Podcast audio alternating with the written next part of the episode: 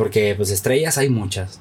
Pero estrellas que brillen por sí mismos, por su talento, no tantas. Correcto. Porque colgados de estrellas hay muchos. Donde estés, tienes que brillar por lo que tú sabes hacer. No por lo que te hagan los demás, ni, ni por lo que crees que te hacen los demás. Mi nombre es Jerry Medrano. Soy CEO fundador de una empresa de logística multinacional. Tengo una empresa de desarrollo de software y soy socio fundador de una empresa de consultoría en entrenamiento y excelencia operativa. También soy locutor, conferencista y entrenador. Quiero compartir contigo tanto mi experiencia como la de otros empresarios y dueños de negocio. Dónde empezamos y cómo hemos llegado hasta donde estamos el día de hoy. Con la esperanza de que algo de lo que hemos aprendido y experimentado te ayude a ti en tu viaje. Esto es emprendedurismo para adultos. Comenzamos.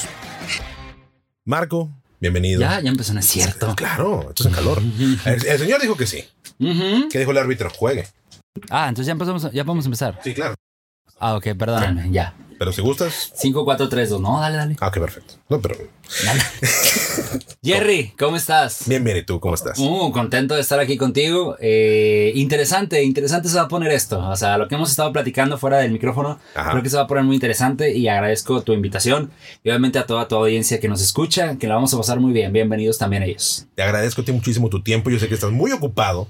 ¿Será? Porque, no, ¿qué va a hacer? Digo, si no haces nada. o sea, Casi ca- nada. Casi nada, ¿no? No, Qué pero en serio, chido. te agradezco muchísimo el espacio y la oportunidad que nos brindas de poder platicar contigo, de Sí. poder eh, ahondar un poquito en tu mente. Dios mío. Eh, es, es peligroso. Es peligroso. Sí, sí, claro, claro. exactamente, es peligroso. pero siento que es muy enriquecedor y es muy aleccionador porque hemos hablado y en, en el podcast, en los episodios, y hemos entrevistado a otros emprendedores Sí, eh, en diferentes áreas. Pero hablar con gente creativa, hablar con gente con tu perfil, abre un mundo de posibilidades porque habemos muchas personas que emprendemos, pero emprendemos en lo que sabemos, ¿no? En un oficio, básicamente. Pero tú emprendes en algo que es intangible, que es subjetivo, porque es lo que la gente ve, lo que tú interpretas, es un proceso complejísimo y eres muy exitoso. Sí, sí. Sí. O sea, me, me quedo así como pensando en todo el, el relajo que traemos, pero sí, es interesante. Como tú lo dices, no es este. No son matemáticas, no es un 2 más 2 igual a 4, así tan sencillo, ¿no? Cuando te dedicas a esto que es a la actuación, al arte, al entretenimiento, a los shows en vivo, eh, nunca sabes con qué público te vas a tocar, nunca, eh, nunca sabes quién va a estar ahí recibiendo tu mensaje y reaccionando a ese mensaje que es todavía más eh, aleatorio, ¿no? Es todavía un poquito con más, eh, ¿cómo te digo? Con más zozobra, ¿no? Sobre el escenario porque tienes que ir viendo, tienes que ir tanteando a tu público y eso es lo que lo hace interesante. Y a raíz de eso, de esa pasión por hacer eso, viene todo lo demás que se desglosa, como bien lo dices como emprendedor, para poder hacer crecer tu, tu marca, tu negocio, que a final de cuentas es un negocio, porque tenemos Sí. que, aparte de que nos gusta, tenemos que vivir de eso. Lo bueno es que tú ya estás en ese punto donde ya vives de eso. Y para quienes no conocen quién es Marco Polo, digo, está cabrón que no lo conozcas, pues no lo conoces, no te No, preocupes, te, no, te lo no. presentamos, claro que sí. Está padre. Bueno, ahorita te digo una anécdota. Ok, ahorita regresamos con eso. Déjame, les, les platico. Marco Polo es actor, productor de teatro, Sí. escritor, Sí. empresario, teatral. Sí. ¿Eres influencer? Nah. Sí, claro que sí. No, no creo. Yo- no yo- si le preguntamos a la gente que te ve ¿Será? y si le preguntamos a la gente que sigue tus personajes, Los personajes tal vez. Bueno, Los personajes son más influencers tú, que yo. tú eres la mente maestra detrás de eso. Sí, sí, sí, definitivo. Eh, sí, pues muchas cosas, digo. Hay, hay obviamente cosas que somos, tengo un poquito más de experiencia en algunas otras que en otras, ¿no? O sea, Claro. por ejemplo, de escribir, no he escrito más que dos o tres obras, que no son muchas, ¿no? Pero las he llevado a cabo y las he producido, ¿no? Entonces, al momento de producir, eh, pues agarras cierta experiencia y producir más y más cosas. Claro. Entonces, en, en base a todo eso, pues ya también soy más productor de teatro que escritor, por ejemplo, o dirigido teatro o actuado en teatro. Claro. Este, y a la vez, pues también, como tenemos un show de comedia también, pues es producir eso y hacer crecer eso. Es interesante. Mucha gente sabe cómo has empezado tú. Lo has platicado de incluso cómo has empezado. Recuérdanos, por favor. Pues yo empecé de, de cero. Gracias a Dios, estoy tan agradecido de empezar de cero. De empezar sin contactos, de empezar sin conocer a nadie, de empezar sin palancas, de empezar sin un, sin un déjame yo te ayudo y déjame yo te apoyo, ¿no?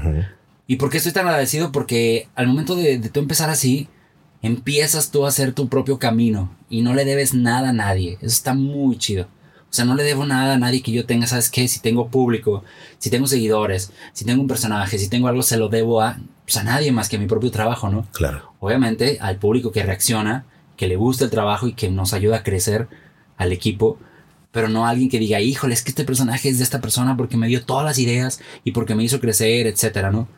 Entonces yo empecé estudiando diseño industrial que no tiene nada que ver y estando ahí dije, pues yo quiero ser actor, me vaya como me vaya, no importa, es mi pasión, ¿no? Entonces me salí a estudiar eso, empecé a estudiar actuación, empecé a estudiar comunicación al mismo tiempo, llevaba las dos carreras a la vez y terminé las dos y de ahí para adelante, o sea, conociendo, aprendiendo, cargando escenografías por muchas temporadas y ganando por todas las temporadas. Yo creo que si me ganaba unos 400 pesos por temporada, Oh, wow. por temporada era mucho. De, de cargar escenografías, de pintarlas, de llevarlas, de montarlas, etc. Este, pero aprendiendo. Ese aprendizaje no lo cambio por nada. O sea, es. Yo creo que gracias a eso valoro todo lo que hacemos ahora, todo lo que la gente nos apoya a hacer ahora, porque si no lo hubiera vivido, no lo disfrutaría. Porque si hubiera, me hubiera dado cuenta de que todo está tan fácil, tan sencillo y que todo es éxito y que todos son aplausos y que todo es este, triunfar, triunfar, triunfar, no lo disfrutaría si no supiera de dónde viene. Entonces eso es lo más importante, que yo fui creando mis propios éxitos, que yo empecé a producir mis propias obras. Mi primera obra fue una obra que yo produje, yo era el director, yo era el actor, o sea, casi creo que nada más porque alguien me ayudó a cobrar en taquilla los Ajá. 20, 30 pesos que costaba la obra, si no, también lo hubiera tenido que hacer. Claro. Entonces, gracias a todas esas experiencias, de ahí empecé, o sea, creciendo y aprendiendo por mí mismo. Y creo que lo más importante son las ganas. Tu pasión ha sido el teatro siempre. Sí, Es lo que he escuchado que tú has comentado en más de una ocasión. sí, sí, sí. Sin embargo, tu carrera cómica empieza por un personaje de teatro. Sí, sí, pues de hecho salió del teatro, ¿no? O sea, creo que las bases de hacer comedia tienen que ver mucho en hacer obras con personajes más pesados, más dramáticos. A veces me preguntan que cómo puedo manejar un personaje este como este que, que hago y que es muy famoso, ¿no? Que es de una niña caballona, bipolar y todo. Dice que cómo lo manejas también. Si yo no hubiera tenido experiencia de teatro, de hacer personajes más complejos, en donde para hacer eso tienes que ir a un background, ¿no? De pensar de todas las características del personaje, todo lo que le ha pasado, todo lo que ha vivido. Y entonces ya conforme a todo ese estudio ya puedes representarlo, ¿no? Si yo no hubiera hecho ese tipo de teatro no podría hacer comedia y no podría hacerlo de la manera en la que lo hago. Porque como no es improvisado, o sea, mucha gente piensa que dices, ah, es que te pones una peluca y te subes y dices cualquier estupidez. No es tan fácil.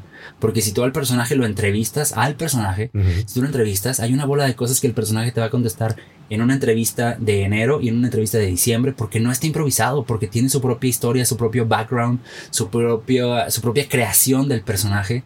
Este, y al momento de estar en un escenario, el personaje vive, ¿no? Entonces, en base a mi pasión del teatro, se ha creado ese personaje o los demás personajes que hago. Y eso es muy, muy interesante. O sea, es vivirlo. Es complicado, Sí, sí, pero es sí, un arte claro. que tú has estado ejercitando y que has estado desarrollando por muchos años. Sí, pues es la práctica, ¿no? O sea, tú no sabes manejar el día uno, tienes que aprender a manejar y si es de cambios, pues todavía con más razón, ¿no? Poner más atención en todo. Este, hasta que aprendes a andar primero en tu cuadra, después sales a una pequeña avenida y luego a carreteras, etcétera. Es lo mismo, o sea, empezar a, a actuar es manejar emociones. Entonces, a mí yo me acuerdo que me pasaba mucho que actuaba personajes y las emociones de un personaje se quedaban conmigo. Y eso estaba muy difícil, porque por ejemplo, si un personaje terminaba deprimido, yo, o sea, yo, Marco Polo, durante un fin de semana o más días, estaba triste por el personaje y se sentía que yo había utilizado a una persona o a un personaje para crecer y avanzar. Y era bien delicado, tuve que aprender a manejar eso como Ujú. actor, ¿no? A decir, a ver, a ver, esto es una ficción. Separar la ficción de la realidad. A muchos actores, incluso de Hollywood, les ha pasado eso, que se quedan en la ficción, se suicidan, Sí. se vuelven locos del personaje que están realizando porque no saben medir esa diferencia, ¿no? Entre uno y otro. Sin la experiencia. Yo no tengo experiencia siendo doctor, pero lo, tal vez pudiéramos eh, tratar de darle un cierto sentido a lo que, a lo que comentas. Es dónde, dónde termina Marco, de dónde empieza el personaje y dónde, dónde está la parte utilitaria del personaje. Tú no lo puedes ver como el personaje como una parte utilitaria, tú lo vives. Sí, Sí. sí, lo vivo y al mismo tiempo creo que lo más importante es respetarlo. O sea, yo respeto mucho a un personaje. O sea, es como, ¿cómo te digo? Hay gente que de repente me dice, así cuando yo estoy vestido de civil normal, me dice, oye, ¿por qué no me haces la voz? ¿Por qué no me grabas un video? Yo no puedo hacerlo porque estoy respetando al personaje, ¿no? Claro. O sea, necesito cuidarlo porque entonces se va a romper todo lo que he construido. De repente hay gente que trata de buscar puntos débiles, de decir, es que no eres una niña, es que eres un vato disfrazado. A ver, quítenle la peluca. A ver, sí. Entonces, cuando pasa eso, están tratando de, de, de derribar al personaje a través del actor. Entonces yo lo respeto y cuido al personaje. Entonces dejo a Marco fuera, hasta ahí donde llega Marco, ¿no? Entonces lo que yo pienso, digo y creo y hago, se queda fuera cuando estoy dentro del personaje y hago el performance. Ojo, es para trabajar, no es para la vida. La gente piensa que yo durante la vida estoy como que ja, reaccionando y hablando y pues no, es un personaje y es trabajo y es un trabajo, es un trabajo que nos entretiene. Entonces, es como si yo estoy en una película e interpreto a un asesino, pues la gente no puede pensar que soy un asesino en la calle, en mi casa, que voy a matar a mi familia, que voy a matar a mis vecinos. Pues no, trabajé, nos entretuvo, nos divirtió, las escenas de acción, de persecución, de todo, la cárcel, la policía dicen corte y me voy a mi casa y sigo mi vida. Así es, así es. Son nuevas novelas, porque luego la gente se la cree. no sé, me, platicaron por ahí. Sí, será. Yo creo que ya no, ¿eh? Sí, como dice el dicho, ¿no? No sé. Yo creo que ya no. Yo creo que ya la gente no, no se. Ya no se cree los personajes. O sea, antes sí platicaban mucho que María Rubio salía de, de compras, ¿no? Cuando interpretaba a Catalina Krill y que la gente en la calle la odiaba que le gritaban cosas y todo, porque pues, la gente, digo, era otra época, era otro, Otro, razonamiento del público, ¿no? Pasó, había un fenómeno que se, se, llamó mirada de mujer. Claro. Me acuerdo mucho que era una telenovela noventera que rompió muchos estereotipos y paradigmas de las novelas por la parte femenina que tenía la, el personaje de Angélica Aragón. Correcto. Que su esposo la, le, le hacía mucho daño. ¿No? Que era el actor Fernando Luján. Entonces, cuando él estaba en la calle, en alguna presentación o algo, la gente realmente lo odiaba. O sea, realmente decía, maldito, ¿cómo te atreves a hacer eso? Ahorita no, ahorita estamos tan en contacto siempre con el público que el público sabe ya perfectamente diferenciar del entretenimiento, de la ficción a la realidad. ¿Nos enfrentamos a un público conocedor? Sí, más 100%, más 100%. Y más exigente a la vez. Son más exigentes. El público es cada vez más exigente y con justa razón también, porque pues la competencia es más grande. De repente me dicen, oye, no, es que aquí en el teatro pues la competencia está cañón. Yo, yo, yo pienso, la competencia en el teatro no, no es el que está haciendo una obra de teatro al lado de ti. La competencia es que la gente venga al teatro en sí. O sea, que la gente que está viendo en su casa Netflix o Amazon o YouTube o que salen al cine, que tienen a la esquina de su casa, pues quiera manejar un poco más para ir al teatro, convencerlos con tu trabajo. Esa es la competencia del teatro y del entretenimiento en general. Entonces, por eso el público es más exigente, por eso hay que hacer cosas de mayor calidad. Si la gente va a ir al teatro a asustarse, que realmente se asuste. Si se van a ir a divertir, que realmente se diviertan. Si van a ir a vivir un drama y a reflexionar, que realmente lo hagan. Que no se queden a medias, que no se queden como que, ah, pues me gasté más de lo que gasto en el cine y no valió la pena. O sea, hay gente que va al teatro y que me dice, lo que pagué por el boleto es poco a lo que acabo de ver. Entonces eso es muy gratificante. Emprender en teatro. Y es una de las cosas que mucha gente no dimensionamos, ¿no? Ajá. No hay cultura de teatro real en México. Ah, el, bueno, en Monterrey. Permíteme corregirme a mí mismo. A ver. Me escupo a mí mismo por haber hecho mal. este, en Monterrey la cultura de teatro no está arraigada. En el DF, en el centro de la República, sí, hay mucho más teatro. Hay una oferta de teatro constante todo el año y un montón de obras. Eh, ¿Cómo ha sido para ti emprender en teatro aquí en Monterrey? Pues mira, eh, obviamente en México, en México hay más supermercados porque hay más gente. En México hay más teatro porque hay mucho más gente. Entonces hay mucho más gente que es probable que vaya al teatro, ¿no? Monterrey es una sede eh, de una región donde el entretenimiento puro y el negocio siempre va a, estar sobre de cualquier cosa. o sea, aquí en Monterrey hay, hay negocios mucho más importantes socialmente hablando, socialmente y masivamente hablando, que son como el fútbol, como los casinos, como y algunos, ¿verdad? Porque de repente lo cierran este, como el cine, ¿no? O sea, eso, eso realmente es un buen negocio. Sí. El teatro tiene que luchar mucho para que realmente sea negocio, rentable y sobre todo viable a la gente, ¿no? Es una, es una generación tan diferente del público, o sea, por ejemplo, mencionan mucho en Monterrey, no es que Nena Delgado es, por supuesto, es un gran ícono. Y, claro. y, y, el momento en el que ella se hizo ícono, eh, ícono perdón, el, el, o icono, el, el público era muy diferente. El momento en el que las obras de teatro se hicieron famosas, taquilleras y de muchas, muchas filas para entrar, era muy diferente. O sea, esos fenómenos no, no van a volver a pasar, no pueden volver a pasar. y no creo que vayan a pasar otra vez. Hay una diferencia, ¿no? Una, una cosa es que no vuelvan a pasar porque hay una sobreoferta de opciones. Ujú. Y otra es que realmente no se vuelvan a dar por una cuestión social. Sí, He escuchado gente que habla acerca del teatro regional, teatro regionalista, tradicionalista, que es lo que hacen en Delgado. sí, sí. Y es un sí, muy exponente- bien, Muy bien, No, muy, o sea, con no, tiene la fibra de el- la sociedad regiomontana, Y es del una, noreste. Y es una bien. maestra en el escenario. O sea, yo he trabajado con ella y es mis respetos. O sea, es una energía, es una, son unas ganas de hacer lo que le apasiona impresionantes. Y eso el público lo nota. no sé si un movimiento de reavivar el teatro tradicionalista o regionalista no rinde el mismo resultado.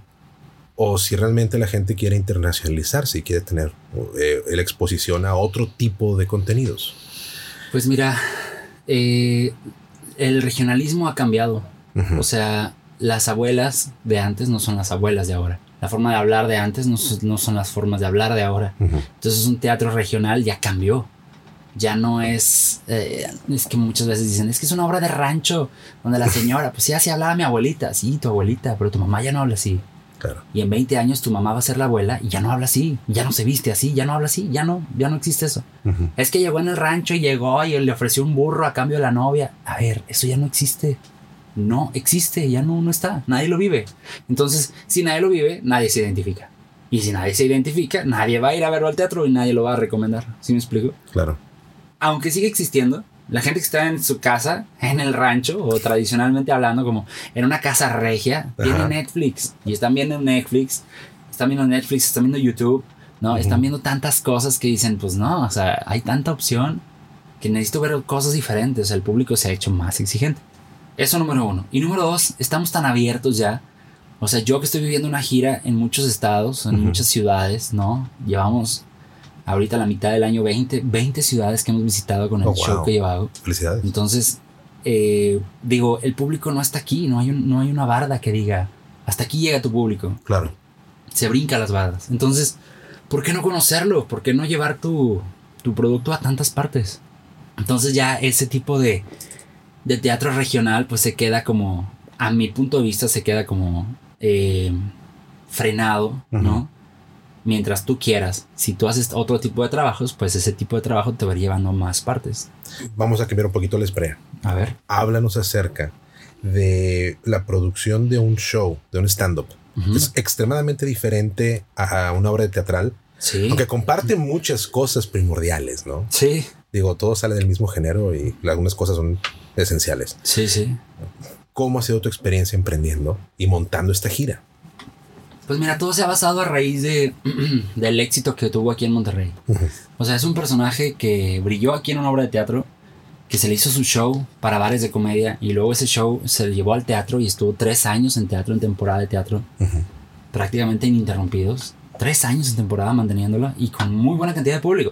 Wow. Obviamente al principio no, y después más y más. Y cuando se, llena, cuando se te llena un teatro por primera vez, Ujú. sí te sacas de onda. O sea, sí es como, ¿cómo que está lleno? ¿Cómo que hay gente afuera este, echando madres porque no puede entrar? O sea, ¿cómo? ¿Cómo? Ah, Para verme a mí, yo.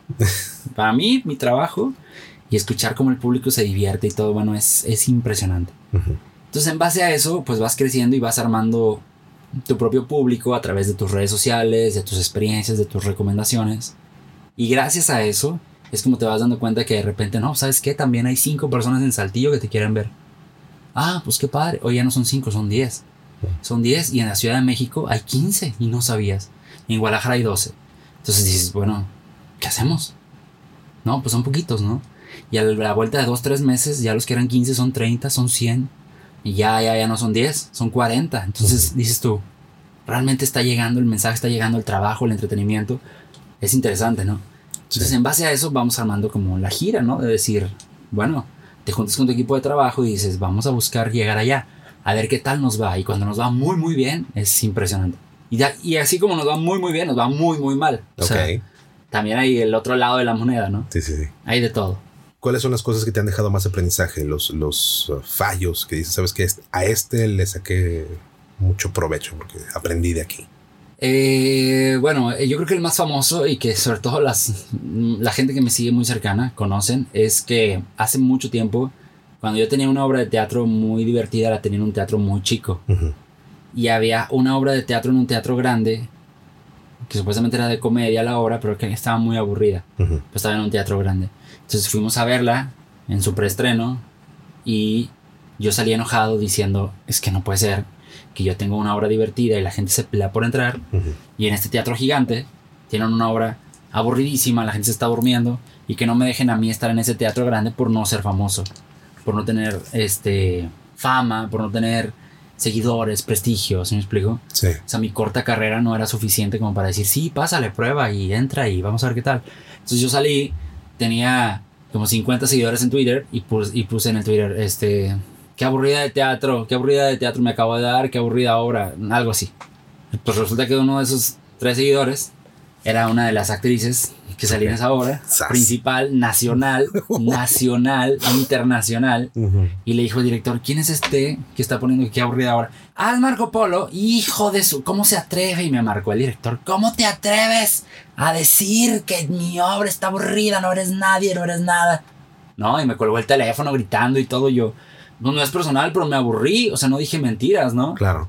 Lo que pasó fue que ellos me vetaron del teatro y dijeron, en este teatro no vas a trabajar nunca. Y por más que fuimos a pedirle disculpas a la señora, al director, a los administrativos, casi le pedimos disculpas hasta el intendente por haber dicho que la obra era aburrida. Güey, entonces era como, pues ya nos están frenando el sueño, nos están frenando, yo quiero llegar allá. Y este güey me dice, no vas a llegar porque te voy a vetar, porque nunca vas a trabajar aquí, para que se te quite de andar diciendo. Fue como un, pues bueno, eso, número uno, qué triste. Y número dos, no voy a dejar de trabajar. O sea, empecé a buscar otros espacios, otras alternativas y a ver qué, qué podía hacer. Viene a Monterrey una época que es la de la influenza, Ujú. donde la gente deja de salir ni a la esquina. El teatro cae, obviamente. Claro. Este, y entonces sí nos hablan, oigan, ¿no se quieren venir acá a este teatro? Y traerse a todo su público y todo su éxito para acá. Claro. Y pues fuimos, gracias a eso. o sea, fue algo bueno de la influenza. Claro. Y dimos tan buen resultado que ya no salimos. O sea, que seguimos creciendo, seguí creciendo con mi trabajo y demás. Pero esa experiencia me ayuda porque fue algo bueno y algo malo. Es algo Sí. malo por haber dicho que una obra estaba aburrida. Si yo había trabajado con el equipo y decir, bueno, pues ¿por qué no los apoyo? Era más mi coraje porque no me dejaban estar en ese teatro que por el equipo, ¿no? Por la obra aburrida. Pero número dos también me enseñó a que pues todo lo que digas repercute Sí. todo lo que digas tiene un, es acción y reacción, o sea, al- alguna consecuencia va a tener. Entonces, en base a eso, en base a esa consecuencia, pues empecé a medir todo lo que decía y a dar pasos mucho más cuidadosos que me han servido para no regarla otra vez después de 10 años o no sé. Claro. Es, eh, es complicado cuando como emprendedor estás viendo, oye, estas son las variables directas de, de lo que yo hago. Sí. Eh, estas son las cosas que yo tengo que cuidar. Ujú. En tu caso es, bueno, tengo que tener un producto, tengo que tener un, un show establecido. Tengo un personaje que hay que proteger, hay que nutrir, hay que hacerlo crecer. ¿sí? Sí. Y es con presencia, estás trabajando con tu público. Eh, y entonces te pones a analizar todas estas variables que son parte de tu control Sí, en el momento de que estás eh, poniendo tu producto y tu marca allá afuera. sí, Y existen una serie de variables que no están a tu control, están completamente fuera de tu control. Y esta es una de esas. sí. Eh, hay industrias en las que pega menos y hay otras industrias en las que pega más. Y aparentemente, obviamente, el parte de entretenimiento es, es una comunidad muy cercana y muy celosa.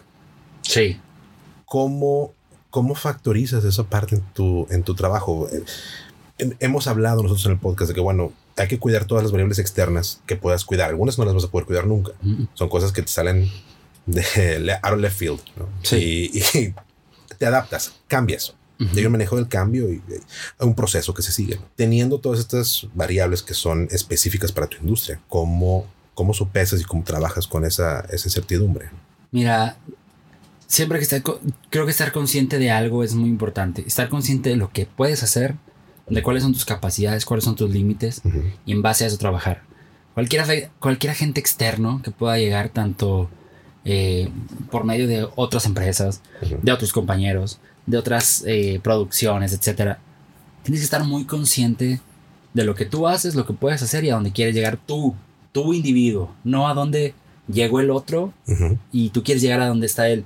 O no ver al otro que está más atrás, o más abajo, o más arriba, o donde lo quieras ubicar y decir, híjole, pues es que él no es tan divertido, entonces va mal. Está mal, ¿por qué lo hace así si está mal? A ver, Tú enfócate en lo tuyo, supérate en lo tuyo y crea lo tuyo y en base a eso vas a ser exitoso en lo tuyo y superarte a ti mismo. Porque a menos que seas... Fíjate, a menos que seas Meryl Streep y aún así ella trata de seguir superando a ella. Sí. Y aún así ella tiene contrincantes y todo. A menos que seas Meryl Streep, ya puedes decir, ahora sí, ya me la sé de todas, todas. Pero si no, si estás más abajo, así seas quien seas, siempre hay alguien más arriba de ti. Siempre hay alguien que sabe más, que puede más, que tiene más capacidad. Entonces, oye, te puedes sentir el rey del mundo y decir, es que yo y es que eso. Y en base a ese centro que te quita de envidias, que te quita de malos pensamientos, de malas actitudes, empiezas a controlar y a profesionalizar todos los agentes externos, todo lo que no puedes controlar tú. Que si una falla, desde una falla en el audio hasta una falla administrativa, una falla con público, gente que nos queda mal en un show, gente que contrata el show y que luego se anuncia y que luego no se hace el show y nos dejan colgados, gente que no nos responde, gente que no paga, gente que, o sea, nos ha pasado de tantas cosas. Entonces, tienes que estar centrado en tu trabajo, en tu capacidad y en tu propio talento. Si te empiezas a fijar en los demás, no, o sea, no vas a acabar. O sea, vas a empezar a dividir tu energía. Es que cómo le fue a aquel, es que cómo está aquel, es que mira este, es que mira aquel, oye, es que mírate tú, cómo te fue a ti, cómo reaccionaste tú, qué respuesta tuviste tú. Entonces, en base a eso, ponte estadísticas y ponte metas que sobrepasen o que igualen lo que tú estás haciendo como persona. Los demás pues, son empresas que ahí van. Y así me digas el mejor comediante, hay uno mejor. Y así me digas, es que este es el que más hace reír. Hay otro mejor que está como a 200 kilómetros en otro país, que la está reventando más que él y que tiene más seguidores que él. Pero que tú no lo conozcas no quiere decir que no exista. Claro. ¿Me explico? Y no quiere decir que es el fin del mundo sea este que está aquí. O sea este actor que está aquí. O sea esta actriz que está aquí. Es que este no sé cómo llegó. Pues llegó por su sacrificio, por su trabajo. Así es. Y a cada quien le tocan caminos diferentes. Porque si el camino de todos fuera el mismo, ninguno vamos a poder estar en el mismo lugar que otro. Claro. Entonces, son caminos diferentes y cada quien va avanzando y subiendo en el suyo. Si no, no, no sales. Qué interesante lo que mencionaste ahorita, que la parte de las métricas. Ajá. Hemos, nosotros hemos hablado en el podcast que, bueno, eh, poder establecer un, camino de crecimiento es poder medir lo que estás haciendo. ¿Sí? Lo que no se mide no se controla, lo que no controlas te mata. Exactamente. Sí. Y aunque existen algunas áreas, algunas industrias donde todo es eminentemente controlado por estadística, uno no asumiría de entrada, y sabes que lo que pasa es que el entretenimiento también es una estadística, pero es realmente lo único que, lo único que importa, ¿no? Sí. Establecer tus metas eh, y establecer tu camino de crecimiento, tus, eh, tus metas a alcanzar, no es un camino lineal. Porque yo puedo estar midiendo, por ejemplo, cuántos views tengo. Sí. Mañana puedo estar midiendo cuál es la taquilla que tengo en el, eh, en el show. Sí. Después voy a medir cuánto tiempo dura la gira afuera, qué cuántas ciudades vamos. Tus métricas van cambiando conforme vas evolucionando eh, tu arte y cómo vas evolucionando tu negocio. Sí. Y eso te lleva al análisis. Bueno, claro, pero también te lleva a, extenderte a esas otras áreas. Empiezas a hacer un branch out, que fue lo que te pasó al principio. Estabas en teatro, hiciste un branch out. Ah, bueno, ahora tengo este, este vehículo que puedo hacer que me puede dar otro tipo de resultado, que es el show cómico. Y empiezas a, diversificarte en otras cosas. ¿Cómo te ha tocado a ti eso? ¿Cómo, ¿Cómo, has tomado esas decisiones de que sabes que ahorita me quiero diversificar y quiero empezar a hacer esto otro también? O tengo esta otra idea que a lo mejor puede funcionar y cuando dices, sabes que a esto ahora le dedico tiempo. Porque ideas como emprendedor siempre vas a tener muchas, sobre todo como un creativo. Sí, sí, sí. Ideas tienes un montón, ¿no? Y si le hicieras caso a todo, pues no, acabas. sí, exactamente. Entonces, ¿cuál, es tu proceso para decir, sabes que mira, aquí estoy haciendo esto ahorita? Yo sé que tengo la obra de teatro, me está yendo súper bien. Tengo el show, porque son dos vehículos que me llegan a diferentes tipos de público y me llenan y me, me, retroalimento de eso y voy creciendo. Y donde sabes que, bueno, ahora quiero hacer esto otro. ¿Y qué es esto otro? ¿Cuál es tu proceso ahí? Pues mira, que es que siempre que hago lo mismo de ser consciente. Tengo que estar consciente de lo que estoy haciendo. Soy un actor a final de cuentas, mi obra de teatro es actuar. A final de cuentas, mi show de comedia, estoy actuando, estoy desenvolviéndome un personaje. A final de cuentas, si hago un podcast, yo solo, interpretando a cinco personajes al mismo tiempo en el podcast, estoy actuando, me gusta. Entonces, en base, a, en base a lo que sé hacer, voy a ver qué más vertientes tengo, pero con la actuación. Yo tengo muchos sueños frustrados, no tantos, pero por ejemplo, a mí, a mí y está cañón, pero a mí me gustaría mucho, mucho, mucho, mucho ser mesero ¿Por qué? No sé, no me preguntes. Yo saludo a todos los meseros que nos escuchan, que han sido meseros o lo serán tal vez. Me fascina, no sé por qué. Y me gustaría mucho serlo y diría, si yo soy mesero bien padre y luego si crezco soy gerente y luego, ¿sí me explico? Sí. No le doy el tiempo a eso porque no es mi pasión como tal. Me gustaría mucho, es un hobby, ¿no? En el camino me encuentro gente que me dice, para mí es un hobby la actuación. Bueno, pues como hobby te va a ir. No puedes esperar los mismos resultados que un profesional si no le vas a dedicar el mismo tiempo, el mismo esfuerzo, la misma disciplina, ¿no? Este, yo lo veo mucho por evolucionar. Como tú decías, tengo una obra de teatro y me va muy bien. Una obra de teatro que estrené hace mucho tiempo. El marco que estrenó esa obra de teatro hace mucho no es el mismo marco de ahorita. O sea, ahorita pienso y creo y me visualizo en situaciones diferentes. Entonces ya esa obra de teatro puedo terminarla siendo un éxito. La puedo terminar y decir, vamos a buscar otra cosa. Y vamos a ver si nos, nos va muy bien o nos va mal en otra cosa. Pero ya probamos. Ya no nos estancamos. Ya no nos quedamos haciendo lo mismo una y otra y otra y otra y otra vez. Así lo veo yo. Porque el mundo está cambiando. Porque, no sé, por ejemplo, porque ayer fue tendencia y fue una super serie Breaking Bad. Y luego fue una super serie, tendencia y todo, Game of Thrones. Claro. Dime en qué se parecen esas dos. nada. En nada. Son cosas diferentes. Porque el público está buscando siempre cosas diferentes. Y tú como artista tienes que crear cosas diferentes. Tienes que seguir haciendo cosas y experimentar y regarle en unas cosas. Porque así se estrenan series que dices, pues qué bonita y qué producción y qué cara. Pero nadie la vio. Se cancela la segunda temporada y ahí se acabó. Pues, pues, puede ser un fracaso, pero ahí sí se queda. Aprendes de eso y dices, el público no quiere esto, vamos a buscarle por acá. He conocido historias, he estado en Los Ángeles cuando visitas los estudios y todo y preguntando y conociendo esas, esas historias de, de, series de que, ¿sabes que Fue un gran fracaso o fue un gran éxito y no lo esperábamos. ¿Por qué? Pues porque se están probando cosas nuevas. Y eso está interesante. Entonces, en base a eso y en base a lo que yo quiero hacer y quiero crear, mira, lo bueno es que el talento es muchas veces inagotable. Entonces, si tienes un talento en donde dices, oye, ¿por qué no haces? ¿Por qué no? Sí lo voy a hacer. No se me van a acabar las ideas. Cuando alguien te copia un chiste o te copia, es que te están copiando. Mira, el talento no se copia. El talento no, no se roba. Por eso es tan importante que cada uno sepamos qué talento tenemos para explotarlo y para hacerlo crecer. Porque nadie te lo va a quitar, nadie te lo va a robar, nadie te va a dejar sin eso porque lo traes. Es como tu ADN. Entonces, me puedes decir, oye, es que esta obra de teatro que hiciste se la están copiando. Bueno, no importa, que les aproveche. Yo voy a hacer otra mejor después. Yo voy a inventar otro personaje después. Voy a inventar otro stand-up después. Voy a hacer otro podcast después. Puedo hacer lo que quiera porque tengo el talento. Mientras tenga salud, ya con estás del otro lado, entonces puedes seguir creciendo y haciendo mil cosas y mil. Son maravillas, es una maravilla poder hacer lo que te guste. Pero eh, esta idea que tú tienes es una idea que no se genera. No, no todo el mundo la tenemos. Pega el ego. Ajá. Te pega. Eh, te da para abajo, ¿no? Sabes que me están copiando, híjole. Estás en un punto tú muy sano en tu, en tu carrera y, realizado como, como persona, como actor, como empresario. Cuando dices que me lo vas a copiar, dale, ¿no? Ahora sí que a mí no me haces nada, pero yo sigo para adelante. Es que, y sí me ha pasado, ¿eh? Sí. Sí, han copiado sobre todo estrategias. Ok. Es que Marco le está haciendo así y todos le hacen así. Claro.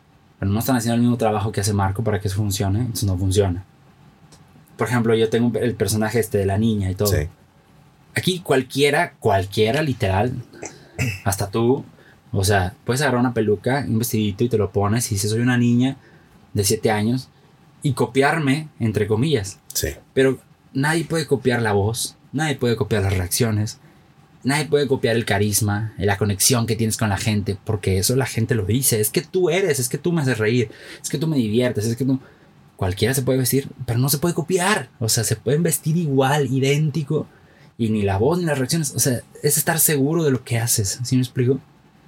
Y luego de repente también es un honor que te copien. Dices, es que yo hice esta estrategia para esta obra. Y luego todos la empezaron a hacer. Pues qué chido. Marcaste tendencia.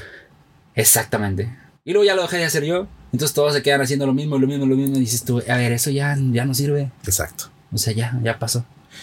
¿Qué hay en el futuro? Eh, qué cosas estás emprendiendo, ¿Qué, cuáles son las cosas que a Marco Polo le llaman la atención y que quiere empezar a hacer. Eh, ahorita estoy estudiando cosas de doblaje. Ok. Nunca había estudiado eso. Eh, de doblaje para películas, para, para, ¿cómo te digo? Para pues sí, tanto se llaman theatrical, ¿no? Este, sa- ¿Sabes de eso? Eh, o non-theatrical, o sea, lo que sea. Lo que sea es como que me han dicho, oye, es que tú sabes hacer muchas voces y todo. Y yo lo sé, pero no es lo mismo saber que entender y que saber la, la ¿cómo te digo? La técnica, lo profesional. Sí. O sea, saber realmente cómo se hace un doblaje. Los minutos, los segundos, el lip sync, la pantalla, el cronómetro, eso es. O sea, es, es todo un arte. Estoy aprendiendo eso. Estoy explorando esto del podcast con todos mis personajes, hablando a la vez, que es algo. Me dijeron, y de hecho, Freddy, un amigo que tú conoces, me Ay, dijo: lo he escuchado por ahí, güey. Saludos al buen Freddy. Es correcto, estimadísimo. Donde Her- hermano, esté, donde quiera que, que estás, esté. tan lejos que estás, chingado. Este me dijo, ¿por qué no haces tu podcast? Y yo estaba pensando en, claro que lo había pensado, claro que lo he visto que mucha gente lo hace. Sí. Y yo dije, ¿cómo hago un podcast diferente? O sea, si voy a hacer algo, lo tengo que hacer diferente. No puedo hacer otro podcast de, hola amigos, ¿cómo están? Vayan a mis shows. Este, pues vamos a hablar sobre el calentamiento global, ¿verdad? Vamos a aventarnos un chiste de un calentamiento global y otro podcast y escriban. O sea, ¿cómo Marco Polo va a hacer algo diferente? Entonces dije, bueno, pues si tengo personajes, voy a interactuar con ellos. Ujú. Y empecé haciendo dos. Y luego dije, pues si hago tres personajes y si hablamos los tres a la vez. Y empezamos uno, dos, tres, dos, tres, dos, tres capítulos, episodios. Y luego metía un cuarto y luego metía un quinto personaje. Entonces ahorita puedo hacer un podcast de cinco personajes hablando diferentes. Cada quien con su idea, cada quien con su voz. Simultáneos prácticamente. O sea, es muy interesante, es muy divertido. Y eso es algo que nadie se va a topar en otro podcast. Entonces está muy, muy interesante. Me gustan hacer cosas así. Entonces, pues poco a poco. Por ejemplo, yo pienso hacer una obra de teatro y digo, bueno, ¿por qué tiene que ser Monterrey? Claro. Si ya conozco tantos escenarios y tengo público en otras partes, decirles, oye, ¿saben qué? Voy a estrenar una obra en esta ciudad. Súper chido, pues vamos. Y a probar el público de allá y otra experiencia y otro escenario. Y no hay límites, está padre. Eh, quiero reconocerte Ok. porque eres una persona muy humilde. Y creo que es algo que la gente que nos está escuchando el día de hoy eh, lo percibe. Sí. Es, eres muy centrado, pero tienes una capacidad creativa y tienes una capacidad actoral eh, que a mí, a mí me sorprende. He escuchado tu podcast y estoy seguro que la gente nos escucha, si no lo he escuchado, de aquí se van Búsquenlo. para allá, el, claro. el show debe continuar. Búsquenlo. porque es. Me has platicado cuál es tu proceso. sí. Yo no me la creo. Porque, es, porque lo he escuchado. Te, te Ok. escucho. Entonces, no quiero soltar este, el secreto del éxito, obviamente. Pero Ya. es, es tu proceso y es un proceso súper interesante. Pero habla acerca de tu calidad y tu talento. Tienes, desbordas talento, Rey. Es que mira, también yo lo veo como que con ese talento que estoy haciendo, le estoy haciendo un bien a las personas. ¿No? La gente que me escribe, que me escucha, que se ríe, todo me dice, es que me cambias, es que me diviertes. Yo en los shows en vivo veo la cara del público, de hombres y mujeres, cómo se les transforma el rostro, de cómo llegan o cómo acaba un show. Y digo, güey, esto no es para yo quedármelo y hacerlo en mi casa, es para compartirlo. Y si lo llego a compartir con 3 o 300 personas, ya voy de gane. O sea, ya estoy haciendo algo bueno para los demás. Humilde, pues es que, ¿por qué no? O sea, a menos que seas Meryl Streep. no, vuelvo a lo mismo. Ya puedes decir, oye, ¿saben qué? En mi camerino quiero, y estoy seguro que ella no, no lo es así, ¿no? Claro. Este, a menos que seas una persona así, que seas Angelina Jolie o alguien así, de ahí para abajo, ahorita estás y mañana no estás. Claro. Y mañana puedes no estar y mañana puede pasarte un error en redes, una filtración o lo que tú quieras y ya no estás. Y la gente se, le olvi- se olvidó de ti. El día de mañana te enojas y golpeas a alguien en la calle y lo matas, como le pasó a este actor. Sí, sí, sí. Y ya para todo el mundo ya eres asesino y todo. O sea, ya cambió todo. Entonces no puedes, hay que cuidar todo, hay que, hay que disfrutar la vida, no estresarse por la vida y no. Pues no. Y aparte está padre tener siempre la conexión con la gente. Yo tengo mucha conexión con mis fans porque ellos son los que te centran y te dicen, esto sí me gustó, pero esto no. Pero esto no tanto, pero esto sí, esto sí mucho más. Entonces en base a eso, a sus opiniones, vas creando, vas formando, sigues avanzando, propones cosas nuevas y así como las aceptan. Hay veces que no, pues las quitas y ya. Pero si te quedas enfrascado en tu, en tu ego, en decir, ah, yo soy perfecto, ah, yo necesito un camerino así, Ajá. yo necesito que vengan y me digan y me hagan. No, pues no. O sea, yo en mi obra de teatro sigo cargando la escenografía y montándola. No porque no tenga gente que, que me, que no me, no porque no tenga gente que me ayude, sino Claro. porque yo digo, a ver, no, es que esta vamos a hacerla más para acá. Es que, a ver, ayúdame a cargar el sillón porque lo quiero más cerquita, porque el espacio, porque la reja, porque la mesa, porque todo. ¿Sí me explico? Sí. Porque lo disfruto, porque como te digo, empecé desde abajo, este, sin palancas y sin palancas aprendí a hacer todo y eso no se borra. Entonces, pues hay que seguirle así. Yo disfruto seguir cargando mis tablas. Porque antes las cargaba, o sea, yo me acuerdo que montaba obras de teatro cargando escenografías en camión. O sea, yo me subía al camión con mamparas. Y así las cargaba y así las montaba. Y así me metaba mis funciones. Y cuando todo el mundo aplaudía, se iba y me felicitaba, yo agarraba mis cosas y me subía un camión de regreso a mi casa. Entonces me dicen, es que, ¿cómo? Pues es que nada, o sea, es que así, así es la vida. Así son los que hacen teatro, así son los que hacen su trabajo con, con mucha pasión, ¿no? Porque pues estrellas hay muchas. Pero estrellas que brillen por sí mismos, por su talento, no tantas. Correcto. Porque colgados de estrellas hay muchos que les pasan la luz hacia otras partes. Pero gente que brille por sí mismos, al nivel que sea, ¿eh? No estoy queriendo decir este, que porque estás en Seattle, porque estás en Monterrey no estás en Hollywood, que porque estás en China y no estás en Australia. Donde estés, tienes que brillar por lo que tú sabes hacer, no por lo que te hagan los demás, ni, ni por lo que crees que te hacen los demás. Entonces, esa es la clave del éxito. Saber qué es lo que tú haces y de qué estás hecho. Marco, de nuevo. Gracias, público. Un aplauso. Gracias. Aplausos, por, por mí, favor. Quiero, los aplausos. Marco, en serio, muchísimas gracias por el tiempo el día de hoy. No, al contrario, gracias a ti por la invitación. eh, y pues nada, gracias al público que nos escuchó, que se aguantó toda esta, esta charla interesante y que conocieron un poco más de mí. Muchas Te gracias. deseamos todo el éxito que te mereces. Y bueno, ojalá podamos platicar otra vez pronto a ver cómo te está yendo. Qué bueno ¿no? que dijiste todo el éxito que te mereces, porque si hubieras dicho, te deseamos todo lo que te mereces, qué Bueno, miedo. Es, otra- es otro tema, ¿no? Ya es otra cosa, es otra entrevista, ¿no? Es correcto. Pero no, brutal. Muchas gracias, Jerry. Gracias a ti, que tengas excelente gracias. día. Igualmente para todos. ¿Tienes dudas, comentarios o experiencias que quieras compartir con nosotros? Encuéntranos en Facebook e Instagram como Emprendedurismo MX. Cuéntanos tus logros y tus cagazones. Esto fue Emprendedurismo para Adultos, el podcast donde te comparto mi experiencia y la de otros emprendedores sobre cómo aprendimos de nuestros logros y nuestros errores. Yo soy Jerry Medrano. Nos seguimos escuchando.